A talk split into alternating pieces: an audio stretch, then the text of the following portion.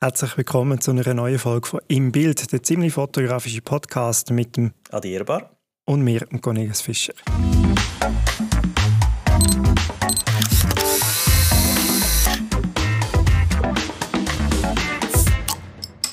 Jetzt ist es tatsächlich passiert. Ähm, es ist ein bisschen länger gegangen seit der letzten Aus dem Alltag Folge.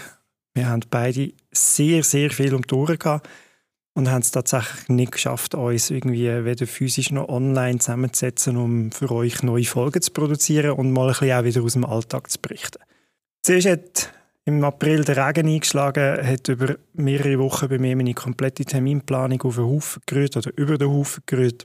Und dann ist Schönwetter gekommen und plötzlich irgendwie alle Projekte gleichzeitig und ich musste anfangen säckeln und säckeln und säckeln, um überhaupt noch abzuschaffen können, was ansteht. Das ist tatsächlich so etwas, was immer wieder mal passieren kann, gerade im Bereich äh, von, von einer Selbstständigkeit, wenn man halt nicht kann skalieren oder auch Aufträge abgeben, sondern quasi alles selber muss machen dass man halt immer so ein bisschen Spitzen drin hat. Das wird in der heutigen Folge auch noch ein bisschen Thema der Woche sein, dass wir ein bisschen vertiefter über genau diese Thematik reden wollen. Anfangen würden wir aber gleichwohl natürlich mit einem kleinen Rückblick, was ist alles gegangen. Jetzt natürlich nicht nur innerhalb der letzten zwei, sondern in den letzten vier Wochen. Wow, vier Adi, Wochen sind ja. das schon. Adi, erzähl ein bisschen, was ist bei dir in den letzten vier Wochen alles passiert? Ja, doch auch einiges. Es ist mir etwa ähnlich gegangen wie bei dir. Viel los. Aber zuerst noch eine kleine Rück Rückmeldung zum, zu unserer letzten Folge, die wir rausgegeben haben, nämlich Sensorformat-Folge, die wir hatten. Du hast, glaube ich, das Telefon bekommen, oder? Ja, ja. Telefon und Nachrichten. Ich wollte einfach klarstellen, ich bin kein Feind von Fuji. Ich mag Fuji. Ich mag sogar den Mittelformatsensor von der Fuji sehr gut. ist, ich kann nur den Unterschied ein bisschen zeigen zwischen dem grossen Mittelformatsensor weil ich halt immer noch Liebhaber bin vom Analog und ein bisschen das auch kann, kann zeigen, dass das wirklich effektiv das Mittelformat ist und dass es ein einfach von der Größe her einfach die, die Unterschiede gibt. Und was mir auch noch aufgefallen ist, dass, wir, dass ich nicht genau richtig gesagt habe, welche Sensorgrößen das wirklich sind. Ich das jetzt mal einfach kurz klarstellen. das grosse Mittelformat, zum Beispiel, wo der Face One drin ist, wo ich auch habe, ist 53,4 mm auf 40 mm. Das Fujifilm Mittelformat, Grossformat, wie sie dem sagen, oder auch die Hasselblatt, die neue, die das haben, ist 43,8 auf 32,9 mm. Und vielen Dank auch an Marco Niedlisbach für die Rückmeldung. Es hat tatsächlich einen quadratischen Mittelformatsensor gegeben. Und der ist auch schon ein Zeitchen her und der hat 16 Megapixel mit 36 auf 36 mm. So, haben, haben, wir, haben, wir, das einmal klargestellt, oder? Jetzt haben wir das mal klargestellt, genau, weil ich, ich, ich, wir haben, glaub, ich hatte ein bisschen wenig gut recherchiert, aber in dem Sinn, dann hatte ich ganz viele kleine Shootings gehabt. Ich habe so in der Retro-Perspektive habe ich gemerkt, dass ich eigentlich gar keine grossen Projekte hatte, aber sehr viele kleine Projekte, also wo, mein, wo, mein, wo meine Zeit gebraucht hat. Und das ist dann eben schon das, wo man merkt, dass manchmal auch kleine Sachen, viele kleine Sachen sind auch sehr gut, aber das braucht auch extrem viel Zeit. Dann nachher durfte ich einmal als Gast an einem grossen Event bin eingeladen gewesen. Und zwar ist das der Goldene Koch. Das ist jetzt halt wieder ein meine Sparte vom Netzwerk. Goldene Koch ist eigentlich der grösste Kochwettbewerb-Event für Profiköche. Und ich durfte das als Gast anschauen, habe dort aber auch behind the scenes gehen, also sprich schauen, wie das Ganze geregelt ist mit den Social Media, mit der ganzen Fernsehabdeckung, Blick.ch hat dort auch noch berichtet über den goldenen Koch. Und das ist sehr spannend um auch zu schauen, wie sie dort ein Studio aufgestellt haben, um die grossen Platten, die sie herstellen, an diesem Wettbewerb haben können fotografieren. Dann konnte ich auch so ein bisschen Müsli spielen und überall ein bisschen schauen. Und bin so ein bisschen undercover unterwegs gewesen, weil ich keine Kamera in der Hand hatte und einfach ein bisschen geniessen und zuschauen. Und natürlich habe ich auch die Jury sehr gut kennt, also die Köche, die dort äh, Juroren waren. Und das war eigentlich auch noch ein gutes Network gewesen, um sich mal wieder zu zeigen. Und gut gegessen auch, natürlich, wie immer. Ja, das ist schon ist ein wichtiger ja, Aspekt, wenn man schon so... wir haben logischerweise nicht das gegessen, was die Jury gegessen hat, also was die. Wettbewerbsteilnehmer gemacht haben. Wir haben aber, sind aber auch sonst sehr gut versorgt worden, muss man wirklich sagen. Das, aber das ist jetzt schon fast ein bisschen schade. Ja, die Armen, die Armen können nicht für über 1000 Leute kochen. Das wäre ein bisschen schwer. Für ein Aber Challenge. Ja, also, oh, wow. Wettbewerbschallenge, oder? Ja, aber was die nur schon gekocht haben für die Jury, für die, für die Anzahl von dieser Juroren, was, was sie als Aufgabe haben, wie viele Teller, sie haben glaube ich zwölf Teller müssen machen und eine Platte. Und das ist unglaubliches Niveau gewesen. also wirklich ganz, ganz extrem spannend und auch das ganze Aufwand, was es für die Übertragung braucht, also zum Beispiel einen Clip zusammenschneiden nachher, wo dann nachher am nächsten Tag online geht, unglaublich viel Technik, unglaublich viele Leute dahinter, ähm, ganz, ganz spannend und auch spannend, dass eben live Funkkameras in 4K nicht überall bekommst und die aus dem Ausland musst mieten weil das so unglaublich schwere und teure Technik ist, dass das nie, nie nicht Sinn macht, dass du die selber hast. Und da gibt es spezielle Firmen, die das extra, da gehen die von Job zu Job in ganz Europa, fahren die immer mit ihren 4K-Funkkameras. Das ist schon, schon spannend. Und da sind wir halt wieder bei den grösseren Filmauflösungen, dass das auch wieder extrem viel Material und, und, und Daten mit sich bringt. Ja, ist halt aufwendig, gell? Ja, ist, ein bisschen anderes Kaliber als das, was wir machen. Ja, definitiv. Aber spannend zum mal sehen. Also, es ist ja, also, spannend, zum Zuschauen ist das natürlich extrem ja, interessant. Ja, mega.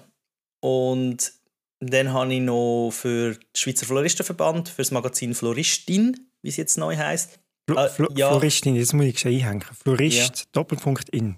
Genau. Ja.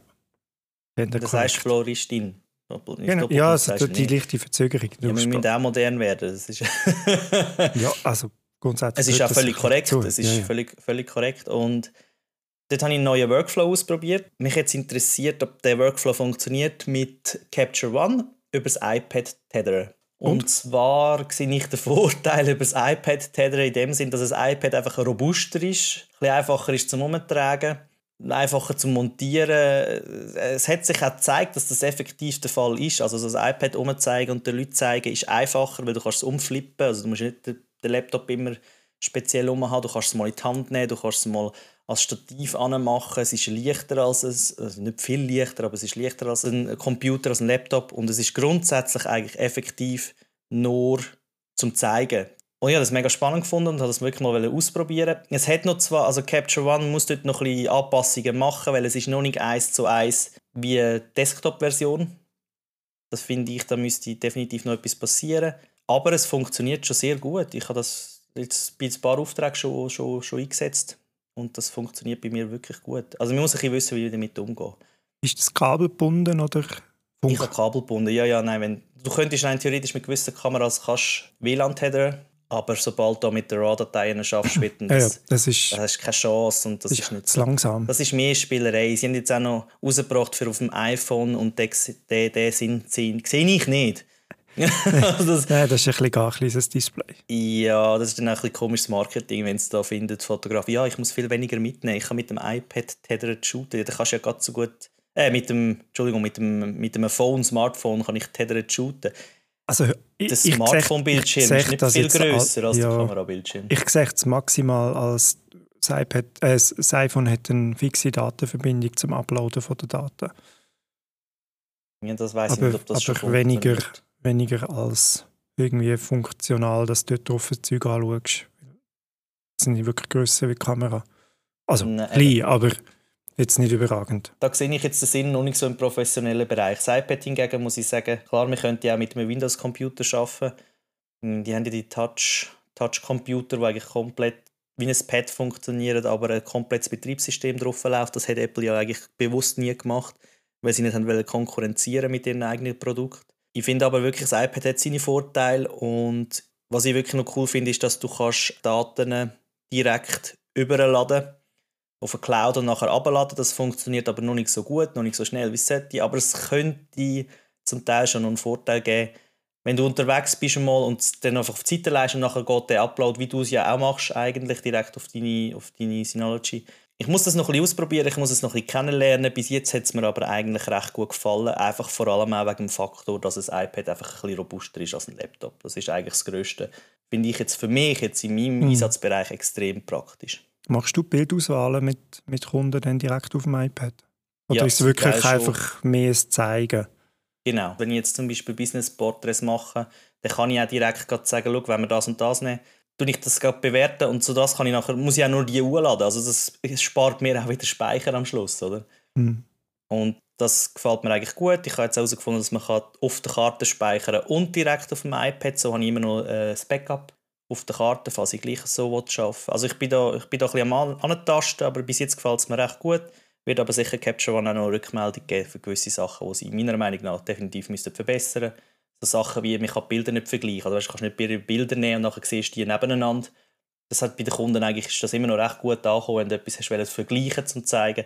Das funktioniert noch nicht und das finde ich, das wäre etwas, was, was dringend müssen implementieren Ja, das ist eine Basisfunktion schlussendlich, die ich eigentlich genau. brauche, wenn ich hätte mit dem, mit dem Lightroom bei Kundenterminen. Ja, tatsächlich so die Vergleichsansicht hat sehr viel brauchen, gerade eben mit den Board. Du kannst auch ein bisschen, steuern. Schau, da finde ich jetzt den Gesichtsausdruck besser, weil schau, dein rechte Auge ist ein bisschen offener wie das linke Auge auf dem linken Bild. Irgendwie. Also finde ich schon wichtig, so eine Vergleichsfunktion. Also gerade wenn es darum geht, auch Bildauswahl mit, mit dem Kunden zu machen, nicht einfach nur zu zeigen, schau, so sieht es dann jemand aus. Es ist so ein beides. Also ich finde, ich habe einfach gemerkt, wenn ich mit den Köchen arbeite, das ist sehr gern, also sie, sie staunen immer und sie finden es mega cool und ich finde es auch cool, dass sie das Resultat sehen, ja. weil dann kann man, noch, kann man noch ins Detail gehen und kann dann auch zeigen, schau mal die Auflösung, da kannst du immer reinzoomen und kannst ihnen zeigen, wie viel das man sieht und dann haben sie mega Freude und sagen, manchmal haben sie keine Freude. Letztes hat mir einer gesagt, du, du fotografierst zu scharf für meine Produkte. ich habe nicht ganz gewusst, ob es ein Kompliment ist oder nicht. Er hat gesagt, Mama, sagst du ein Kompliment? das habe ich auch noch nie gehört. Ja, und natürlich bin ich wieder tonnenweise im Stau gestanden, damals nicht ins Tessin und Retour, sondern überall in der Schweiz. Es hat wieder mal einen Unfall auf der A1 gegeben. Und, äh, so, ja, das ist einfach zum Teil, wenn du für einen normalen Weg normalerweise anderthalb Stunden hättest, Retour auch anderthalb Stunden normal, sind eigentlich schon drei Stunden weg von, deinem, von deiner Arbeitszeit, aber wenn es dann nachher zweieinhalb Stunden wird daraus für einen Weg und zwei Stunden für den anderen, dann ist es dann halt einfach gerade mal, gerade mal viereinhalb bis fünf Stunden, wo du einfach im Auto hockst. Und ich finde das ein unglaublicher Zeitfresser. Es gehört zu meinem Business dazu. Ich, fahr, ich bin unterwegs, ich bin on the road. Aber in letzter Zeit hat es auch viel viele Leute auf den Straßen. Man merkt, dass es mehr stockt. Also du kommst, es ist einfach effektiv Überlastung der Straßen. Und ja, vielleicht mal eine Frage gegen raus. Das wäre vielleicht auch eine schöne Rückmeldung mal. Wie nutzt ihr eigentlich so die Zeit, wenn ihr im Stau steht? Außer unseren Podcast hören natürlich. Also das wäre schon. Oder Cornelius, wie tust du so die Zeit nutzen? Also kann man sie nutzen? Das ist so ein bisschen meine kann man, kann man die Zeit im Stau wirklich nutzen? Also Podcast hören ist tatsächlich etwas, was ich natürlich viel mache beim Autofahren. Es kommt auch noch ein bisschen darauf an, wenn, ich meine, ich bin ja jetzt gerade wieder ist ein bisschen Saison, das heisst natürlich viel am Wochenende unterwegs für die Hochzeiten. Unter der Woche äh, bin ich ja schon auch unterwegs, aber ich habe andere Distanzen. Und du fährst ja durchaus relativ weite Strecken, wenn du jetzt mal ins Welsch oder ins Tessin aber musst für, für Aufträge. Bei mir sind die Distanzen mehr oder weniger so ein bisschen Aargau und angrenzendes Umland und bewege mich halt dann doch auch viel nicht auf Autobahn, was natürlich dadurch einfach hilft. Was aber natürlich zum gewissen Grad kannst machen ist halt gewisse Telefone einfach schon mal erledigen im Auto beim Fahren. Mit dem Nachteil, dass du dir keine Notizen kannst machen Und nicht auf den Kalender zugreifen. Ja, genau. Also es, ist, es, sind, es sind dann aber sehr spezifische Telefone. Es ist, ja, oder ein Telefon, das, das du mich gesehen hast und mir gleich getüpelt hast und ich habe es nicht genau. erkannt, dass du, dass, dass du Wenn ich auf dem Weg zu einer Immobilie beschriftet hast. dann habe ich Lichthupe. Ja, ja. Wenn, wenn ich es noch checken würde, dann würde sicher noch helfen. Ja, dein Gesicht immer noch im Kopf. Du bist völlig versunken in dem Moment. ja, volle Gedanken. Äh, genau. Schon am nächsten Auftrag. Aber du, ja. hast immer, du hast immerhin die Strassenlinie, die hast schön bereicht. Also bist super auf deiner Fahrbahnseite gefahren, durch Kurven. Also Autofahren kann ich meiner Meinung nach schon. Also das ist, das, das egal, ob, schon. egal wie tief du versunken bist. Das, ja. das sollte ich eigentlich anbringen. Ja, wie ist so deine Deine vier Wochen, deine vier, äh, ich nochmal, vier Wochen. Sind so deine vier Wochen gewesen? Ja, also du, nach dem Wetterchaos, wo wir ein bisschen hatten, wo, wo sich tatsächlich wirklich mehrere Projekte aufgeschoben haben, von Immobilienaufträgen über grosse Bildwelt für ein Alters- und, nein, Alters- und Pflegeheim ist falsch, für so ein betreutes Alterswohnen, wo wir wie von Anfang an gesagt haben, wir brauchen einfach schönes Wetter, es muss sonnig sein an dem Tag, wo wir produzieren wir das Projekt haben wir am Schluss viermal verschoben. Es ist am Schluss irgendwie am fünften Aussichttermin haben wir es dann durchgeführt. Weil man hat einfach gesagt, es braucht das Wetter. Und wenn wir es nicht wirklich perfekt haben, dann schieben wir. Ja, und dann ist halt dann plötzlich mega viel auf einmal zusammengekommen. Anfang Mai war eigentlich in dem Sinne noch relativ ruhig. Gewesen. Dort sind wir noch in der, in der Vorbereitungsphase, gewesen, auch noch für andere Projekte, die eh schon eingeplant waren, ab Mitte Mai. Wir haben jetzt in den letzten zwei Wochen ein Video Kampagne, so eine Employer Branding Kampagne gefilmt, wo ich Regie geführt habe. Was eine recht spannende Erfahrung war, das tatsächlich für mich jetzt so die erste größere Projektberührung mit, mit Bewegtbild war. Und auch, ich muss sagen, so in der Rolle von Regie Projektleitung, das, das ist tatsächlich etwas, was ich extrem spannend gefunden habe, dass ich wie viel auch in, der Vorbereitungsphase von dem Projekt viele Ideen auch reinbringen, wie ich mir das vorstelle und dann mit einem Partnerunternehmen von Aarau die auf Video spezialisiert sind, wir im Prinzip die ganze Story dann fein ausgeschafft haben. Nachher auch im Prinzip die, die Storyline, respektive auch die Liste, also die, die drei Listen, was für Footage wir alles drehen müssen. Ja, und dann ist dort sehr viel Vorbereitungsphase natürlich und viel Vorbereitungsplanung mit dem Kunden zusammen, mit, mit den Leuten organisieren, weil wir irgendwie acht Protagonisten in diesem Projekt haben, plus nochmal irgendwie acht, neun Statisten, die man hat koordinieren musste verschiedene Standorte. Und ja, das war eine recht aufwendige Vorbereitungsphase gewesen. und dann wieder dreimal so einen halben Tag, drei Zeit vor Ort, die an sich relativ entspannt sind, wenn du Regie führst. Oder? Du bist dort und hast deinen, deinen Plan in der Hand. Hast du denn auch deinen berühmten Regiestuhl bekommen? Nein! Ich bin fast immer gestanden. ich habe keinen Regiestuhl. Du sagst, hast nicht viel zu tun, wenn du nachher dort bist. Der braucht einen Regiestuhl mit deinem Namen hinten drauf. Ja, nein. Das müssen wir dann müssen wir mal ja, noch, be be be noch ja. beschaffen, wenn das häufiger vorkommt. Nein, aber ich habe das sehr spannend gefunden als Ergänzung oder Ausbrechen aus dem, aus dem rein fotografischen Schaffen ähm, mal sich ein bisschen mit dem Thematik Video bewegt zu beschäftigen und dort auch ja, die, die Rolle von dieser Regie zu übernehmen, weil du, du merkst auch plötzlich, was da, ja, du hast eine gewisse Verantwortung und ja, es ist jetzt nicht unbedingt der stressigste Job, wenn du an einem Set, wo drei, vier Personen rum sind, Regie führst. Aber trotzdem braucht es dich, weil du merkst schon allein, dass der Kameramann, der gefilmt hat, der hat ja schon auch seine, seine Shotlist gehabt und gewusst, wann er muss abschaffen muss. Aber ich bin halt gleich der hinten dran, der gehökelt hat und auch nochmal gesagt hat, hey, diese Szene möchte ich noch einmal, weil da irgendwie eine Handhaltung unten einfach einfach nicht passt hat für mich von außen. Und er war halt sehr fokussiert auf sein sagen wir mal, Sujet oder seine Fokusebene. Und ich hatte dann natürlich schon einen Blick auf Bereiche, gehabt, wo, wo er jetzt gerade nicht drauf geht. Also eben unscharfe Personen im Vordergrund und so weiter. Und wir haben durchaus auch noch spannende Szene in diesem Projekt dann mit denen, wo wir eine Sitzung gefilmt haben, wo eine Person quasi wie vorne an einem Whiteboard steht, an einem Flipchart steht, etwas erzählt und erklärt und eine zweite Person am Tisch hockt und zulässt, plus dann noch zwei Protagonisten. Also insgesamt vier Personen in dem Raum plant. Das Problem ist aber, dass die zwei Hauptpersonen erzählt, Protagonist lässt zu, nicht gleichzeitig verfügbar sind. Aber unsere zwei Statisten, die sind verfügbar gewesen, aber zwei verschiedene Termine. Also wir haben jetzt dort müssen so filmen an zwei Nachmittag mit, glaube irgendwie acht, neun Tagen Lücke dazwischen im gleichen Raum mit den gleichen Statisten in zwei verschiedenen Perspektiven, so dass man später im Schnitt nicht merkt, dass das tatsächlich an zwei getrennten Nachmittagen gefilmt ist. Und dort dann darauf achten, dass die Leute die gleichen Klamotten haben, dass die zwei Statistinnen Frisuren gleich sind, dass die Gläser mit den Getränken auf dem Tisch die gleichen sind, die gleichen Getränke an etwa einen ähnlichen Füllstand haben, dass auf Mappen, die auf offen liegen, wo Leute sich Notizen drin machen, dass die gleichen Notizblätter am zweiten, drei Tag wieder zu oberst liegen. Das, das ist noch recht challenging. Also, also da merkst du mal, wie, wie, schnell Filmfehler dann eben auch passieren können, weil dann eben irgendetwas vergessen geht und du nicht darauf achtest, am Moment, das Wasserglas ist eigentlich irgendwie rechts und nicht links von der Person gestanden, das letzte Mal, wo wir gefilmt haben. Ja, das ist noch spannend. Und das ist natürlich klar eigentlich Job von Regie. Dort genau diese Sachen in so einem kleinen Projekt eigentlich zu überwachen, dass so Fehler nicht passieren. Ja, das ist ein grosses Projekt, das wo, wo viel Zeit gefressen hat. Parallel jetzt natürlich jetzt die ersten Hochzeiten von dem Jahr jetzt gerade relativ viel gelaufen, gerade jetzt da Wochenende am Freitag bis Mitternacht, gestern Samstag zu Rapperswil-Jona im Juckenfarm, auch nochmal sechs Stunden. Und jetzt heute Sonntag mit dir Podcast aufzeichnen und parallel irgendwie wieder alle Akkus aufladen, Daten sichern und nachher mein Auto vorpacken, weil ich morgen noch eine Kampagne shoot habe für drei Wiesen, wo mich halt auch wieder den ganzen Tag absorbiert und irgendwie gleich solltest du noch gewisse Termine planen. Jetzt sind wir so ein bisschen Autofahren oder Produktionszeit, wo du nicht Zeit hast, dann eben vorausschauend schon gewisse neue Projekte aufzugleisen. ja, wo ich jetzt gerade im Moment mega froh ist, bin, dass meine Frau für mich jetzt da ein bisschen, äh, zu einem gewissen Grad auch kann einspringen und, und so eine Terminkoordinierung für andere Projekte, die jetzt in den nächsten zwei, drei Wochen kommen, halt morgen auch schon ein bisschen übernehmen kann. Weil ja, ich bin morgen den ganzen Tag am, am Fotografieren und werde keinen Kopf für nichts haben. Das, ja, das sind also die Momente, wo du nicht E-Mail beantworten kannst, wo du kein Telefon kannst abnehmen kannst, weil du halt einfach, ja, musst ja arbeiten und man vergisst genau. dann gerne, was halt alles drumherum alles noch dazu genau. gehört.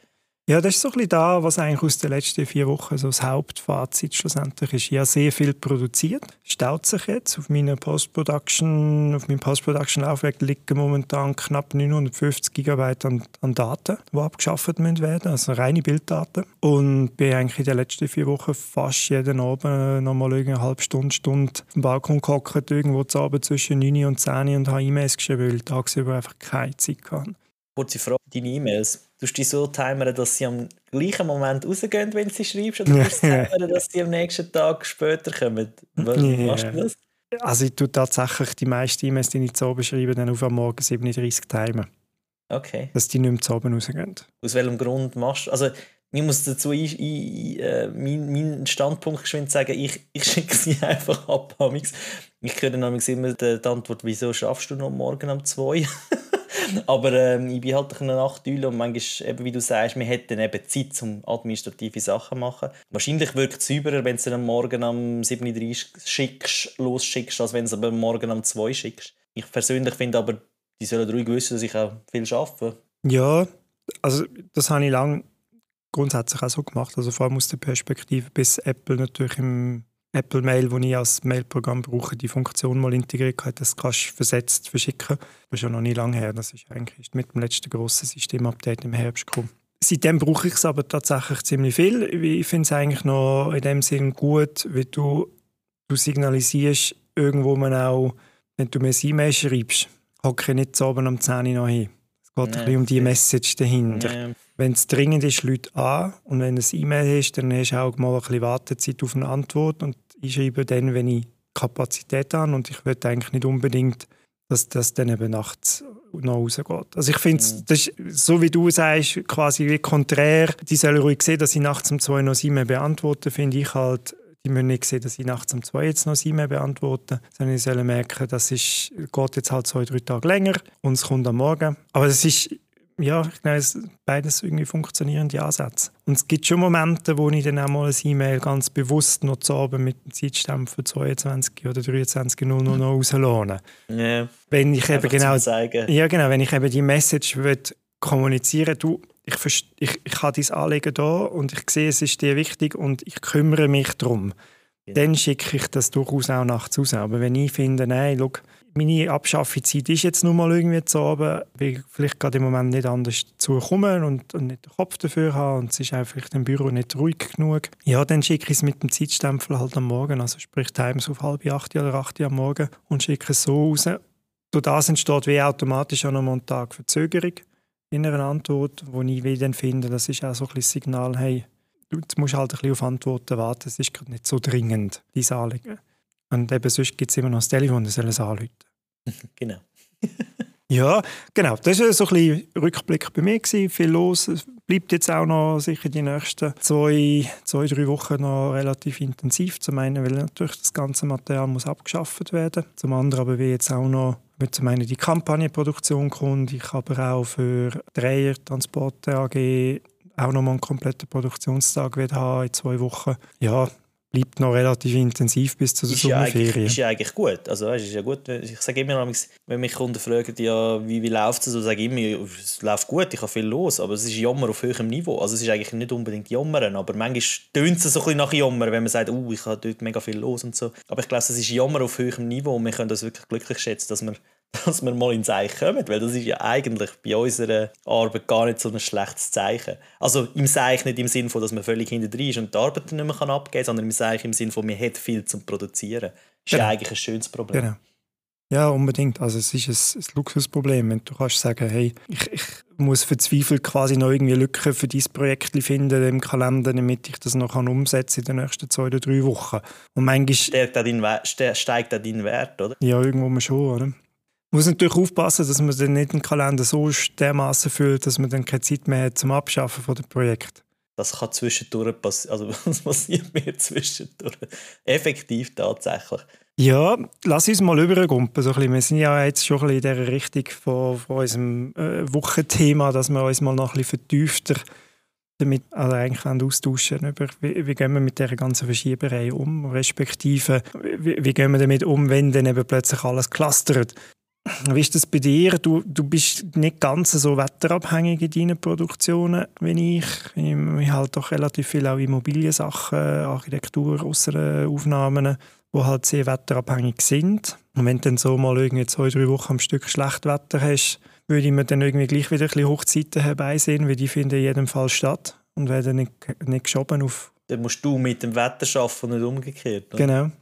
Ja, also es ist halt schon immer wieder eine Challenge, finde ich wo es auch schwierig macht, wenn du dann mal irgendwie zwei, drei Mal geschoben hast und dann hast du irgendwie drei, vier Projekte, die warten auf, auf gutes Wetter und dann kommt das gute Wetter. Wie, wie jongliere ich jetzt plötzlich die, die Projekte? Weil dann müssen sie ja irgendwie alle möglichst schnell noch stattfinden, bevor irgendwie wieder eine Schlechtwetterphase kommt.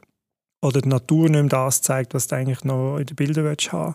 Da haben wir jetzt im Frühling zum Beispiel gehabt, dass, dass ich in Immobilien kam, wo es geheißen hat, ja, wir wollen eigentlich noch ein bisschen zuwarten, weil die Rosen an der Fassade die sollen blühen auf den Fotos. Das sieht schöner aus, ja, verstehe ich. Wir haben draußen blauen Himmel und, und Sonnenschein gehabt und äh, ich habe gewusst, über nächste Woche, also Langzeitwetterbericht sagt, so, es kommt dann eigentlich eine Schlechtwetterphase. Und du dir innerlich denkst, eigentlich würde ich es gerne jetzt machen, weil jetzt haben wir wirklich gerade optimales Wetter. Wir dann zuwarten und dann kommst du genau in den Punkt, dass es Schlechtwetter ist, erste Verschiebung, wieder eine Woche Schlechtwetter, nochmal eine Verschiebung. Dann kommt irgendwie, ah, Mittwoch könnte es passen. Ah, dann können wir leider nicht, dann haben wir irgendetwas sonst, habe ich keine Zeit. Ja, dann ist es halt nochmal eine Woche und zack, bis vier Wochen später. Und der äh, Kunde meldet sich, ja, jetzt macht die Bank langsam Druck weg der Bilder für, für die Schätzungen und du musst einfach sagen, ja, Entschuldigung, ich hätte eigentlich vor fünf Wochen wollen. Aber ihr habt wegen der Rosen zu, oder wie, wie gehst du mit so etwas um? Hast du da überhaupt? Das fast nicht. Also grundsätzlich habe ich fast keine Terminverschiebungen. Ja, ich habe Leute, die mich mal vergessen. das habe ich auch schon erlebt. Also das heisst, du stehst, du stehst beim Kunden vor der Tür, in irgendeinem mhm. Restaurant oder bei, bei einem Wo Koch. ist an dem Tag und Herrlich. niemand erreichbar ist. Herrlich. das ist mir zwei, drei Mal passiert. Also seitdem her frage ich noch, vorher immer noch nach. Ich frage wirklich, ich frage, ich habe ich hab, aus dem, ich hab gelernt aus dem. Weil wenn du eben auf Freiburg fährst zum Beispiel und stehst vor der Tür vom Hotel und du weißt genau, du solltest jetzt eigentlich, du hast einen Termin abgemacht, die haben die, haben, die, haben die buchen. Es ist kein Mensch um, du erreichst niemanden per Telefon, weil halt, ja, das Telefon ist auch abgeschaltet oder geht auf den Anrufbeantworter. Dann fährst du halt wieder retour. Aber bist einfach einmal hin und her gefahren. Verrechnest du das? Das ist jetzt ein spezieller Fall gewesen, weil es eigentlich zu einem Grossprojekt gehört hat, darum habe ich es nicht verrechnet. Aber sonst würde ich es verrechnen, ganz klar. Ich habe jetzt letztes Jahr ist mir auch wieder passiert, dass, dass ich ähm, eigentlich schon abgemacht habe mit jemandem vom Betrieb, abgemacht habe für das nächste Shooting, weil sie noch mehr haben wollen fotografieren und der Termin ist gestanden und ich habe eben am Tag vorher noch geschrieben, wie sieht es jetzt aus wegen morgen, wir müssen das und das mitnehmen, ob das jetzt alles okay sage und so, welche Zeit das kommen soll. Und dann hat er mir jetzt geschrieben, ja, sie hätten jetzt nochmal angeschaut und sie hätten noch einen Produktwechsel gehabt und so und sie würden gerne das Shooting nicht machen, jetzt morgen. Und jetzt weiss ich auch nicht, ob ich dort etwas verlangen soll oder nicht, weil ich es halt nicht mit dem Chef selber angeschaut habe. Darum werde ich wahrscheinlich nichts verlangen. Es ist, auch nicht, es ist mir gerade entgegengekommen, ehrlich gesagt, der freie Tag dort. Das war nicht so tragisch. Gewesen. Aber das sind so Sachen, oder? Wo, das ist das eher, was mir passiert. Mir passiert weniger, dass ich wirklich Verschiebungen habe wegen Wetter. Ich hatte jetzt letztes Jahr auch wieder eine Verschiebung wegen Wetter. Das ist jetzt im, Film, im Filmbereich, wo es um Gartenmöbel geht. Dann musst du einfach auch schönes Wetter haben. Da sind wir wieder bei deinem Bereich. Mhm. Da haben wir jetzt mal verschoben. Und dort ist, da schauen wir dann, wie manchmal das dann noch verschoben wird. Also das ist, aber so im grundsätzlichen Alltag ist das für mich ein riesiges Problem. Darum habe ich jetzt so keine, keine, Umgangslösung mit dem Ganzen. Und wie ist das mit dir mit so ein Spitzen? wenn plötzlich mega viel zusammenkommt und du jetzt irgendwie sagst, okay, eigentlich bin ich schon ein bisschen mehr wie ausgelastet und irgendein Stammkunde meldet sich. Du weißt, das ist ein wichtiger Stammkunde, der betreust seit ein paar Jahren. Und er sagt, hey, ich weiß, ich habe es ein bisschen vergamet, aber ich bräuchte irgendwie innerhalb der nächsten fünf, sechs Tage noch die und die Fotos und eigentlich ist dein Kalender bums voll. Weil auch das sind durchaus Situationen, die ich eigentlich zu Genüge kenne und äh, ja, durchaus auch mal Kunden habe, die dann nicht so kommen und so ich habe es leider verhängt. rechtzeitig zu melden. Das ist einfach, normal, oder? Das ist normal, oder? Mm. Und ja, und halt wie im Hinterkopf schon auch hast, wenn ich jetzt nicht irgendwie das möglich mache, sie brauchen das Bildmaterial und die Aussage ist klar, wenn du keine Zeit hast, dann müssen wir es irgendwie anders lösen. Anders lösen heisst, man wird jemand anderes holen und jemand anderes holen ist halt immer ein gewisses Risiko, wenn man langjährige Kooperation hat, dass halt jemand anderes vielleicht tiefer reingeht im Preis und sie dann vielleicht finden, ja komm, lass uns den gleich noch ein zweites Mal probieren und zack, bist ein Stammkunde los. Ich würde, ich würd, das kommt ein bisschen auf die Situation darauf an, wie voll das mein Kalender wirklich wäre. Könnte ich noch etwas hineinschieben? Ja, wenn es geht, ja. Aber ich würde auch Nein sagen, wenn es einfach faktisch nicht geht. Ich würde nicht jemand anderem, den, ich schon zugesagt habe, dann absagen oder etwas umschieben. Höchstens es ist eine private Sache, wo ich kann sagen kann, jetzt, wenn ich genug Verständnis habe jetzt von meiner Frau oder von dem Event, wo ich wirklich sagen kann, hey, jetzt muss ich den Auftrag machen, weil es ein wichtiger Kunde ist, dann mache ich es schon, aber ich verbeuge mich nicht bis auf Brechen und Biegen, wenn es ein Stammkunde ist. Ich meine, im Endeffekt, ja, die Chance, dass ein Stammkunde mal kein Stammkunde mehr ist, die ist immer da. Aber komplett verbeugen nur für einen Auftrag, finde ich, geht nicht immer auf. Weil irgendwann brauchst du eben, ich, ich bin viel unterwegs, ich muss, habe viel Stauzeiten. Das, und eben, dann sollte ich es irgendwann noch nachbearbeiten. Ich sollte das Material auch noch in einer guten Qualität können abliefern in einer guten Zeit, in einer gewissen Zeitspanne. Oder es gibt halt Varianten, dass ich sage, ich kann es schon noch machen, aber du musst dann einfach länger warten mit der Bearbeitung. Es geht einfach länger, bis du die Bilder hast. Das ist dann die andere Variante. Wenn ich einfach sehe, ich habe so viel auf der Platte momentan, das ist einfach nicht realistisch, dass du das innerhalb von einer Woche die Bilder schon fix fertig hast. Punkt. Dann kommuniziere ich es einfach so. Ja. Also ich also, probiere wie machst du denn das? Also, ja, also ich probiere schon auch nicht irgendwie alles möglich zu machen. Ähm, aber es ist jetzt schon auch mal so, dass du dann sagst, ja gut, ich habe ja viele kleine Projekte noch, irgendwie mal Bewerbungsfotos oder selber mal noch irgendwie Familienfotos, wo ich weiss, ich habe eh noch einen Ersatztermin, gerade auch wieder Familienfotos, es ist halt irgendwie alles verrissen und du machst von Anfang an zwei Termine in der Planung oder ich habe jetzt auch für, für einen Kalender, wo, wo ich das Titelbild fotografiere, das ist die Drohnenaufnahme, da brauchen wir schön sonniges Wetter in der Abendsonne, ist geplant vom, vom Sujet her. Wir haben vier Termine im Kalender blockt. Und jetzt ist es so, dass ich aber bei einem anderen Projekt eigentlich ein bisschen im Verzug bin, wo aber eher am Kunden als an mir liegt, weil der nicht in die Gang kommt. Und dort habe ich jetzt die drei Aussichtstermine dem Kunden gegeben. Schau, die habe ich momentan noch gesperrt. Du kannst aber grundsätzlich mir mal sagen, ob es dir dort gehen würde. Und wenn dann das Projekt A nach Plan geht, dann habe ich die, die Reservetermine dann wieder frei. Das kann ich dir aber erst in einer Woche sagen. Du du gleich schon mal abklären, ob es geht. Also das ist das Jonglieren schlussendlich mit den Terminen. Oder? Ja, so probiere ich halt dann gleich mal noch irgendetwas reinzuquetschen auf vielleicht so einen Ausweich- oder Reservetermin in der Hoffnung, dass ich halt das Projekt nach Plan kann durchführen und der Reservetermin dann wie wegfällt und du das schon wie vorgeplant ist für ein anderes Projekt. Oder? Mit dem Risiko, dass bei schlechtem Wetter halt, dass dann das Hauptprojekt auf den Reservetag geht und du dem Kunden musst sagen, du, ich habe das von Anfang an gesagt, es ist so ein Aussichttermin und jetzt müssen wir dich umplanen. Aber es ist halt schon so bei mir mit sehr vielen Kunden, vielen verschiedenen Kunden, wo, wo du immer wieder mal so ein bisschen Jonglierphase halt einfach hast. Und von dem her, ja, ich bin schon froh, wenn du mal irgendwie wieder drei, vier Wochen am Stück einfach nur gutes Wetter hast. Das hilft das glaube ich. Aber das Wetter kannst du halt nicht bestimmen. Das nein, halt das, da, nein das kannst du halt wirklich einfach Das sagen wir den Brautpaaren ja auch immer und das ist einfach eine Tatsache. Das Wetter oder einfach beim Event, das Wetter kannst du nicht verschieben. Es ist einfach, es ist so. Genau, Event, aber Events sind eben dankbare Jobs, weil die finden in jedem Fall statt. Ja, das ist so. Meistens, auch nicht immer. Ja. Also Hochzeiten schon, aber auch gut, eben. ich bin wahrscheinlich, wahrscheinlich noch ein bisschen, habe ich noch ein Corona, Corona-Zeit im Hinterkopf, darum bin ich jetzt gerade so... Dort ist aber nicht am Wetter gelegen. Ja, ja. Dort haben wir äußere, andere äußere Umstände gehabt, dass das Zeug abgesagt oder verschoben worden ist. Ja gut, ich glaube, das ist so ein bisschen als Fazit, man probiert schon ein bisschen etwas möglich zu machen für einen Kunden, aber natürlich auch nicht quasi irgendwie das, Letzte, das allerletzte drin reinzurühren, nur damit es noch irgendwie klappt. Aber ich glaube schon, dass man irgendwie bei den Stammkunden halt mal irgendwo schon einmal mehr muss springen und halt noch irgendeinen Termin reinquetscht und, und ein bisschen Stress reinkommt. Einfach damit es noch gemacht ist. Wobei ich dann durchaus auch finde, und das mache ich ja dann auch, ich kommuniziere dem Kunden auch, schau, eigentlich kann ich gar keine Zeit, aber ich will es jetzt noch reinquetschen und jonglieren das noch irgendwie. Du musst eigentlich drei, vier Tage länger noch warten auf Bilder. Aber dafür ist es gemacht. Die sollen ruhig, finde ich, dann auch merken, dass, dass man für sie jetzt wie noch einen extra Meilen geht es aber eigentlich seriös geplant so nicht möglich gewesen wäre. Ja, das ist dann wieder so ein die Kundenbindung irgendwo durch. Oder du tust dann auch sagen, hey, du bist es wert, dass ich das mache. Du bist es genau. wert, dass ich jetzt den Aufwand generiere. Aber sie sollen ruhig merken, dass es ein Aufwand ist für dich. Genau, ja. Du, jetzt haben wir vier Wochen nicht mehr gross miteinander geredet. Das ist eine mega lange Zeit. In dieser, ja.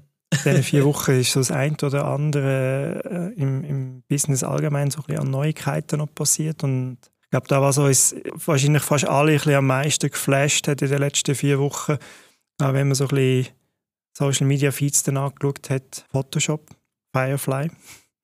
Photoshop Beta mit, mit dem ersten Preview aufs generative Füllen. Du bist wahrscheinlich auch dort gehockt und hast so die ersten ein, zwei Probebilder schnell durchgejagt und, und so Kinnladen-Moment runter und siehst mal grosse wir Augen. Das, wir haben uns ja gegenseitig Bilder geschickt, weißt du? Du hast yeah. äh, ver verbreitert von, die, äh, von, von gewissen Aufnahmen von einer Hochzeit. Ich habe einfach aus, aus Jux habe ich, habe ich ein Bild gemacht, wo eine Soße, wo ein Koch eine Soße auf ein Gericht leeren will. Also es ist gerade kurz vor dem Leeren. Und ich wollte dort noch einen Tropfen reinmachen, dass die Soße schon raustropft. Hey, und der hat das generiert. Du siehst die Soße dort raustropfen und du siehst sogar, wenn du näher anzoomst, siehst in des, im Soßentropfen innen siehst du die Spiegelung vom Gericht unten dran. Ja, also gerade die Flüssigkeit, Oberfläche-Thematik mit Spiegeln, das ist also schon verflucht gut. Ei, ei, ei. Ja, ich glaube, das ganze Thema ist wirklich Kinnladen ab. Das ist, kann eine wunderbare Ergänzung sein für, für, für unseren Workflow kann aber auch riesige Gefahren mit sich nehmen. Ich glaube, das schreit brutal nach einer Spezialfolge mal, um das ein bisschen genauer anzuschauen. Das wird jetzt den Rahmen heute definitiv sprengen. Weil das ist, das ist schon, da ändert sich ein bisschen etwas in unserer Branche, wird sich etwas ändern. ich glaube, ändert sich ein bisschen ist, ist, ist, ein bisschen untertrieben. Ist ein bisschen massive Untertreibung. Ja. Ich, ich bin ziemlich fest davon überzeugt, dass da und da geht es jetzt nicht nur um Photoshop, Firefly ähm, mit dem generativen Füllen. Da geht es natürlich dann auch um Tools wie Midjourney, die dafür programmiert sind, eigentlich komplett aus einer weißen leeren Fläche etwas zu machen.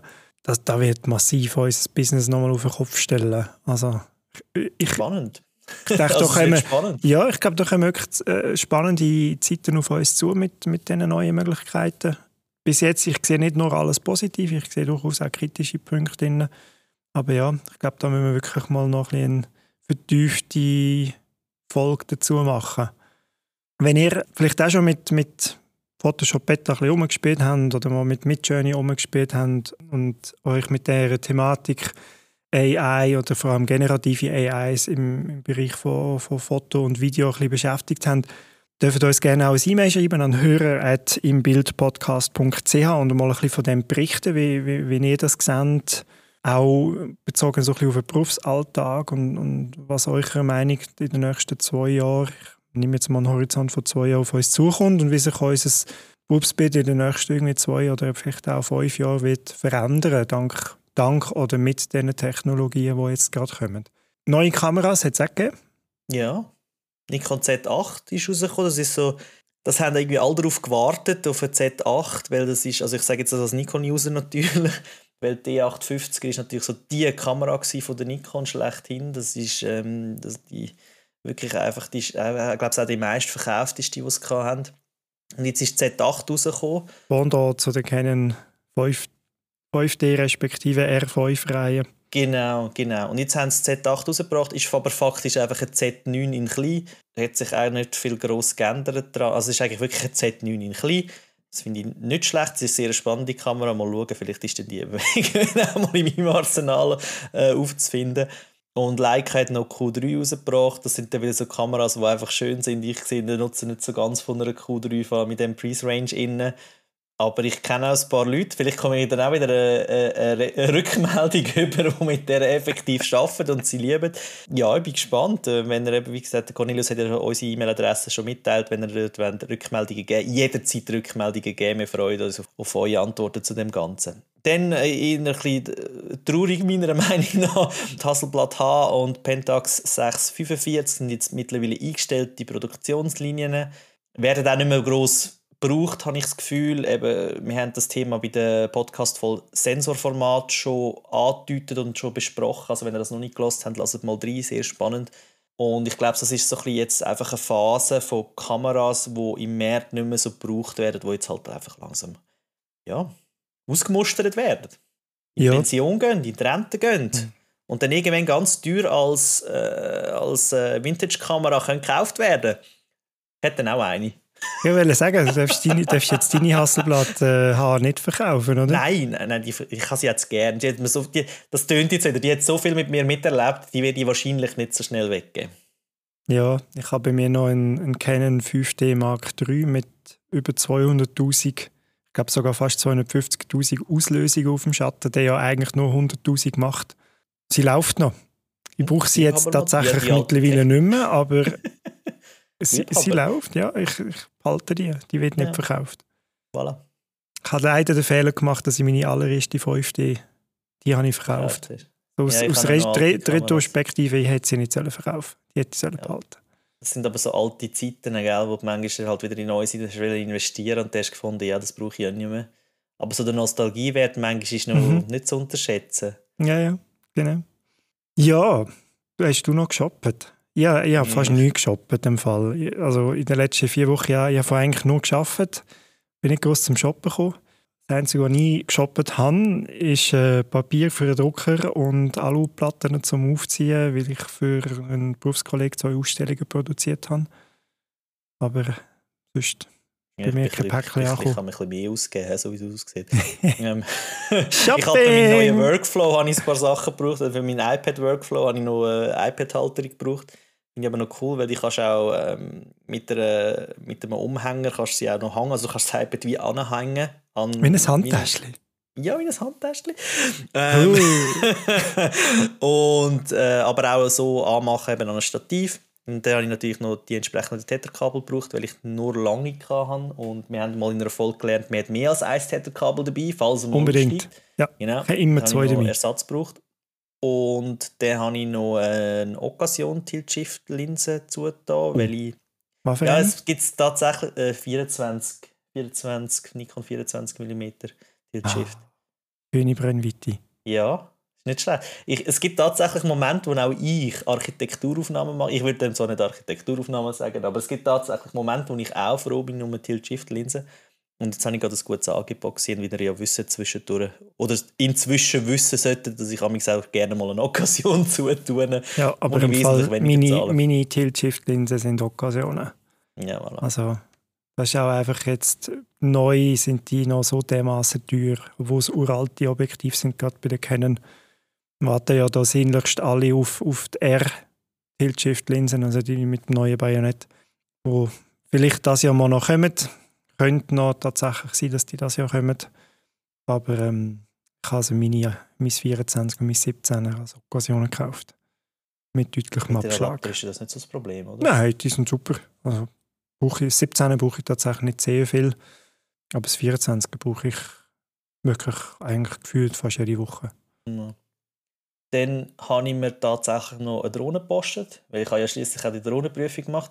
man, kann ja, man kann ja nicht einen Führerschein machen und dann das Fahrzeug genau. dazu nicht haben. Nein, aber ich, ich wollte das ein bisschen, ein bisschen mehr einbinden im ganzen äh, Video-Workflow gleichwohl. Auch wenn ich es finde, man sieht schon recht viel, es ist nicht mehr ultra etwas Spezielles, aber es gibt einfach Momente, wo es wirklich Sinn macht. In der Hotellerie sicher mal das Hotel und ich bin auch schon zwei, drei Mal jetzt auch angefragt geworden, dass, dass, ob ich da auch Drohnenaufnahmen mache. Zwischendurch habe ich einfach gesagt, ja nein, gehen dort jemanden holen, der das kann. Aber ich finde, mittlerweile wollte ich mich dort auch noch ein bisschen einleben. Vor allem eben für, für, für den Videobereich ist das sehr spannend. Muss ich noch ein Testflüge machen mit der. Ich bin nicht mehr so versiert wie auch schon mit Drohnenflügen.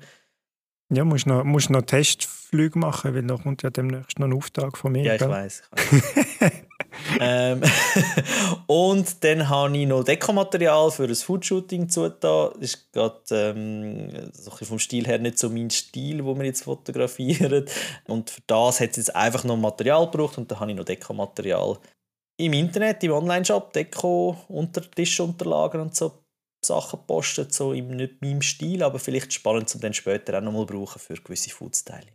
Ja, ich sollte meine Dekokiste für Immobilien mal wieder aktualisieren. Das Zeug ist teilweise auch schon x-fach gebraucht. Ja, ich, ich dekoriere Küchen und Bäder. Für... mal bei dir auslehnen etwas. Ja, Ich habe vor allem verschiedene Badzimmertüchli in verschiedensten Farben, Seifenspenden, ein paar ein bisschen Kunststoff, also Plastikpflanzen. Es wird tatsächlich relativ viel auch gebucht, so ein die, die Zugabe für, aber es ist primär Mietwohnungen. Es ist nicht für Verkaufsobjekte. Dort macht das eigentlich keinen Sinn.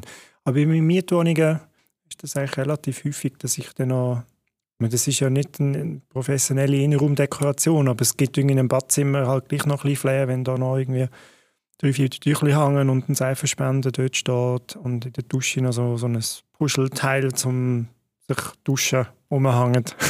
Das Puschelteil? ich weiß doch gar nicht, wie du das sagst. ja, nicht. das ja. Das habe ich in blau, rot und weiß. Wow. Ja, das war ein Dreierpack aus Mikasa. Sehr schön. Ja, ja. Aber das sollte ich eigentlich mal wieder, ich, ich schon lange eigentlich mal auf dem Plan, ich mal wieder mit Gas gegangen und mir irgendwie neue, neue Gegenstände und, und, vor allem mal wieder neue Pflanzen. Die gehen halt einfach durch den Transport kaputt.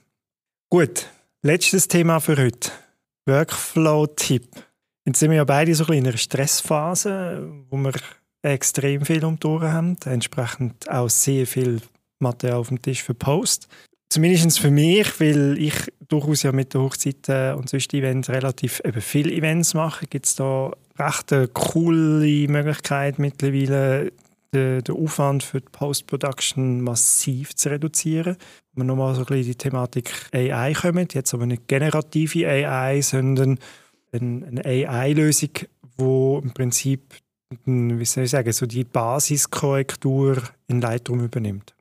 In meinem Fall brauche ich seit ein paar Wochen äh, Neurapix. Das ist ein cloud-basierter Anbieter aus Deutschland, wo du zuerst mit ein paar hundert von deinen Fotos, die du von Hand bearbeitet hast, in deinem eigenen speziellen Look und, und, und Stil trainieren und schlussendlich ist es eine Form von Algorithmus, der nachher lehrt, wie deine Bilder sollen aussehen Und dann kannst du über ein Plugin in Lightroom ganze Ordner aufladen und die AI übernimmt dann nachher, respektive der Algorithmus übernimmt dann nachher eigentlich wie die Korrektur von, von Farbenhelligkeit, Weißabgleich, Kontrastkurve, Tonkurve, schickt dir das innerhalb von ein paar Stunden auch wieder retour. Das heißt, du hockst dann nicht mehr, sagen wir, wenn du irgendwie 800, 900 Bilder hast von einer Hochzeit, bist du bisher gehockt, vielleicht einen Tag. Jetzt hast du vielleicht noch eine Stunde, zwei. Also das ist schon eine Reduktion vom Aufwand irgendwo um 80 Prozent im, im Bereich von der Bildbearbeitung. Was noch bleibt, wenn man zumindest mit Neurapix, ist, dass du die ganze Bildselektion natürlich noch machen musst. Das übernimmt das Tool nicht. Bildselektion wäre natürlich jetzt irgendwie noch spannend, wenn zum Beispiel so Sachen wie Gruppenbilder dann noch reinhängen und der pickt dir pro Gruppe irgendwie die zwei Bilder raus, wo am meisten Leute schauen und Augen haben und irgendwie lachen. Da gibt es Tools tatsächlich schon, die genau das machen.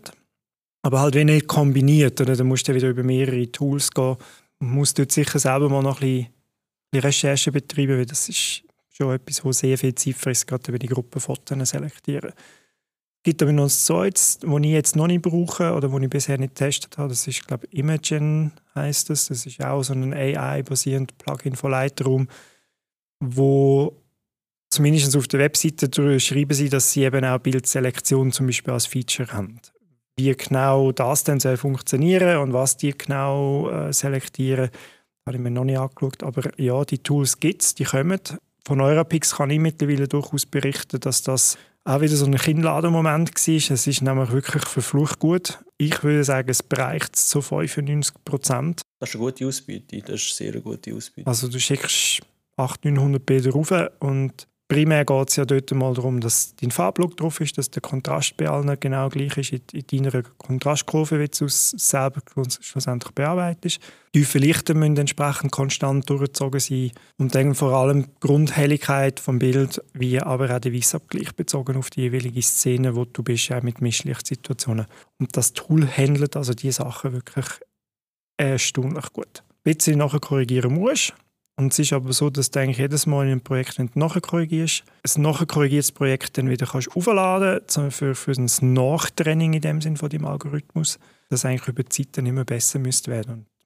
Aber jetzt wirklich bei mir jetzt eigentlich drei Projekte so jetzt durchbearbeitet und es ist also wirklich hervorragend gut. Capture One hat auch kürzlich jetzt auf AI basiert Anpassung im Weißabgleich und Helligkeit über die ganzen Bilder. Also du kannst wie ein Bild nehmen als Referenz und dann nachher auf die Bilder über tun.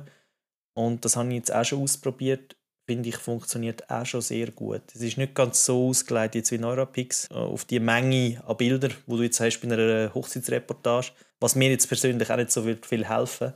Aber jetzt äh, das von Capture One, muss ich sagen, ist wirklich noch gut gelöst. Also für kleinere Reportagen oder für Projekte, für mehrere Projekte. Also wenn ich jetzt mehrere Köche zum Beispiel fotografiere für ein Projekt, kann ich das recht gut angleichen, das Ganze. Und das, das hilft mir jetzt brutal fest. Also ist sicher, ich meine grundsätzlich eben, bei dir jetzt mit Capture, die haben es jetzt schon mit schon so kleinere Basisfunktion mit in der Software mit drin. Ich würde jetzt mal davon ausgehen, dass Tools wie eben jetzt Neurapix oder das Imagen dass die auf Dauer einen schweren Stand werden haben, weil ich bin ziemlich sicher, dass Adobe im Hintergrund bereits daran arbeitet, genau so Funktionen quasi wie nativ in ein Lightroom zu integrieren. Ich kann mir nicht vorstellen, dass die nicht irgendetwas hinterhändlich schon am machen sind, weil ich glaube, gerade eben im Bereich von dem repetitiven Abschaffen von Bildern, wo wahrscheinlich in der Zukunft wird zunehmen, rein wie so ein bisschen aus der Überlegung heraus, generative AIs, wo, wo sehr viel im, im Bereich von Einzelbildproduktion entweder komplett unnötig machen oder zumindest massiv vereinfachen. Event, Event-Reportagen, äh, dort musst du verrückt sein. Du kannst nicht ein Event über eine AI-generative Stelle lassen, die Bilder, also musst du verrückt sein. Und das ist nun mal etwas, wo einfach in der Regel sehr viele Bilder entstehen und sehr viele Bilder, vor allem in sehr kurzer Zeit, irgendwie fertiggestellt werden. Und ich glaube, das wird ein riesiger Gewinn für uns in Zukunft. Aber eben, aus meiner Erfahrung aus Neurapix ist tatsächlich etwas, was ich jetzt bei mir nutze. Ja, das hat einen höheren Impact auch einfach im, im Turnaround, wo du schlussendlich hast von Hochzeit ist irgendwie im Kasten, du, du sichtest sie und dann schickst du die in das, in das Tool rein und irgendwie ein, zwei Tage später machst du mal den Reimport. Und vom Reimport ist dann eigentlich nur noch eine kleine Phase oder ein kleines Zeitfenster, das du noch mal brauchst, um noch Schwarz-Weiß-Bilder zu machen, weil das könnte ich momentan noch nicht abdecken mit ihrem mit ihrem Tool. Die musst du also noch von Hand machen. Und dann willst du noch irgendwie Selektionen machen für eine Webgalerie und musst vielleicht mal noch irgendwie 5-6% Bilder noch mal ein bisschen feinjustieren, einfach weil es noch nicht ganz gereicht hat. Plus, da muss man vielleicht noch, will noch ein bisschen anmerken, was Neurapix nicht kann, noch nicht kann, weil das hat mir der Support tatsächlich schon bestätigt, dass die das am Programmieren sind, ist mit den ganzen automatisierten Maskenfunktionen aus dem Lightroom umzugehen dass du das Motiv selektierst, dass du die Person selektierst, dass du Gesichtshaut raus selektierst.